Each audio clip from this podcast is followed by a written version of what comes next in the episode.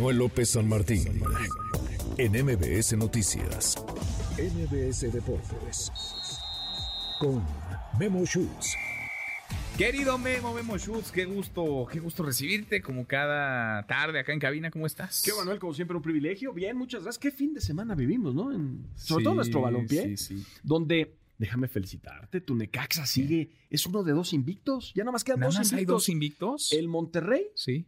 Y Necaxa. Y el Necaxa. Y el Necaxa. Digo, no gana, pero tampoco pierde. Tampoco pierde, O sea, bueno, tienen estamos. empates, En la empates, justa medianía. empates. octavo lugar en la tabla. Pero lo ha hecho muy bien Necaxa, la verdad, es un muy buen Pues torneo. sí, pues sí. Ya perdió, perdió América.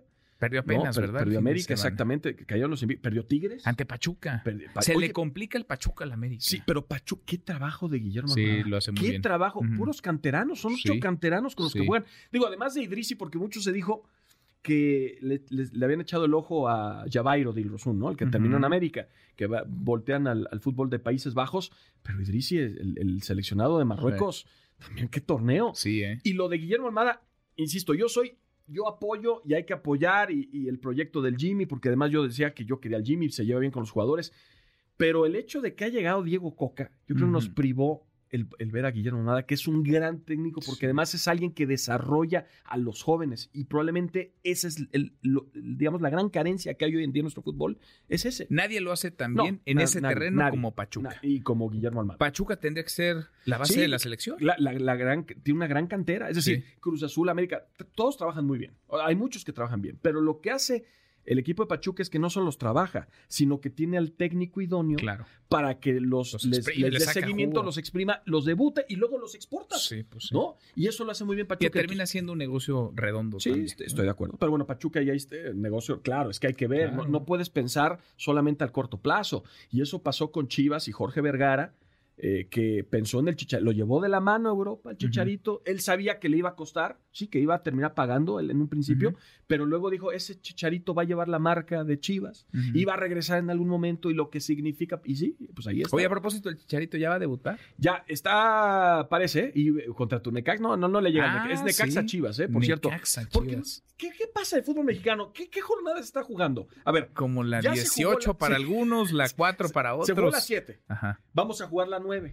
Ah, Porque caray. es la doble jornada. Y luego la 8. Y luego también la 9. O sea, acá en el fútbol mexicano va primero el 9 y luego el 8. Imagínate, y ya se ¿Mm? jugó un partido de la 9 que fue Pumas Atla- Atlas. Entonces no sabemos en qué jornada vivimos. Sabemos que hay Qué partidos. pachanga. Y que el líder del fútbol mexicano en este momento es el Cruz. Cruz Azul. Es el Cruz ¿Hace Azul. cuánto no era líder el Cruz Para- Azul? Y fíjate, para los que pensaban que Anselmi, Anselmi había hecho un mal, un mal trabajo, siete partidos dirigidos, cinco victorias. Ándale. O sea, así de fácil y sencillo. Y Cruz Azul, además, la última vez que había sido, Manuel, líder eh, tras una jornada fue en la fecha 17 del Guardianes 2021 y fueron campeones. Uy, no los eches a no, andar, no, no, ¿eh? no me estoy diciendo que No están, los ha- ilusiones. están haciendo muy bien las No cosas. los ilusiones, Están- son- Memo. le ganaron a Tigres, cinco triunfos consecutivos. Sí. Hay que ilusionarlos. Y los Pumas, por si andaban con el pendiente, porque yo sé que ya tienes el tiempo encima. Mis Pumas, después de cinco descalabros seguidos frente a Santos, 3 por 0. Guillermo Martínez peleando el título de goleo con el Pocho Guzmán, dos mexicanos Mira, qué peleando. bueno. Claro, Qué bueno, claro. qué bueno. Te interrumpí mucho, Memo. No, no, no. Pero ahora no. tendrás una hora para ti solo. Querido Manuel, te di ahí Si un es que te deja pequeño. hablar David Sí, Faitelson, sí, André Carlos Marín Aguilar, y que lo Carlos queremos, Aguilar. sí, a todos ellos. Aunque es un ratito. Sí, ¿no? un ratito. Muchas gracias. Gracias, Manuel. Memo. En cinco Gracias. minutitos los escuchamos. En cinco minutitos el mejor programa deportivo de la radio. MBC Deportes.